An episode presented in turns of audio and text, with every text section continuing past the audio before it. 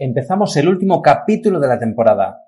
Pero qué temporada, dirá alguno, que acabas de empezar. Bueno, esto de las temporadas, pues cada uno lo hace un poco como le viene en gana, ¿no? Y yo ahora pues me voy unos días de desconexión, pero en septiembre vuelvo, así que no preocuparse, que en breve seguiré por aquí dando un poquito la turra con la veterinaria y el One Health en todas sus variantes.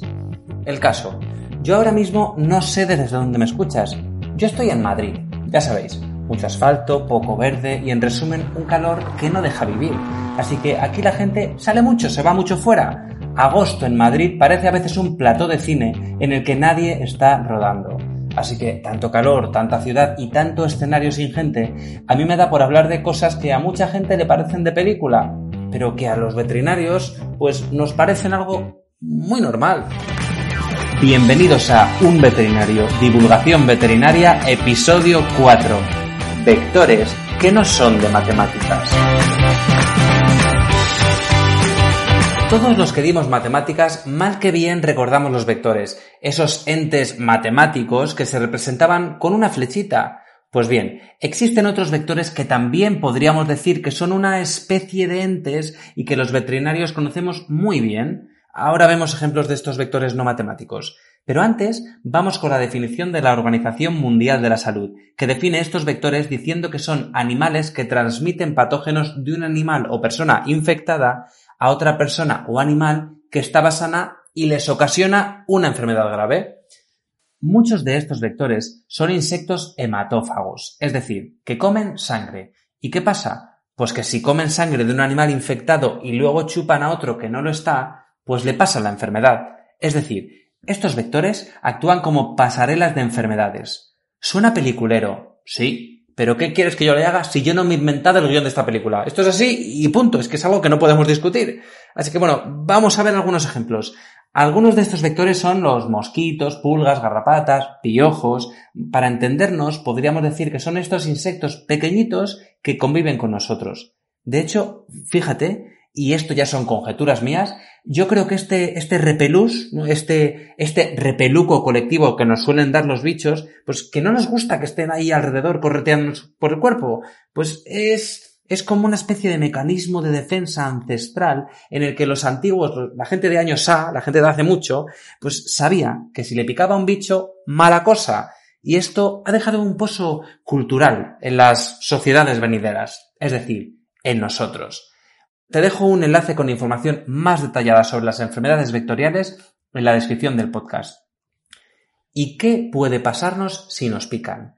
Pues muchas cosas que no queremos que nos pasen, pero a grosso modo, según la OMS, las enfermedades transmitidas por vectores representan más del 17% de todas las enfermedades infecciosas y provocan cada año más de 700.000 muertes. Ahora está muy en boga eso del alarmismo y, más con esto de la pandemia y el COVID-19, que parece que llueve sobre mojado, ¿no? Que ya vivimos todos con una, una sensación basal de que nuestra vida pende de un hilo. Y si a esto le sumamos que si, no sé, un poquito de Crimea Congo por allí, que si un virus del Nilo por allá, pues nada, pánico colectivo asegurado. Y yo hoy no voy a restar importancia a las enfermedades vectoriales que son muy importantes pero sí quiero darle importancia al trabajo de los veterinarios en su control, porque como dice el Colegio de Veterinarios de Cádiz en un comunicado al respecto de la alarma social creada con todo esto del virus del Nilo Occidental, los veterinarios trabajamos desde diferentes parcelas en la vigilancia y control de muchas enfermedades zoonóticas. Por eso a mí me sigue sorprendiendo que aún exista gente preocupada con respecto a las picaduras de insectos con cosas tan vintage, por así decirlo, como si le tienen que quitar la garrapata con aceite al perro, o si la queman, o si la tienen que pisar, o si se le queda la cabecita dentro qué pasa, en lugar de acudir a las consultas de los veterinarios para preguntar por algún método efectivo y probado clínicamente para evitar que eso ocurra, para evitar las picaduras. Porque lo importante si te pica una garrapata o un mosquito no es la picadura en sí, sino el regalito que puede haberte dejado, es decir, la enfermedad infecciosa que puede haberte transmitido. Que esto es pues como una ruleta rusa en la que si te toca el premio, pues estarás muy jodido. Ah, y recordad que muchos de estos insectos se alimentan de sangre. Y bueno, los humanos tenemos sangre, porque también somos animales y cuanto antes lo aceptemos, mejor nos irá.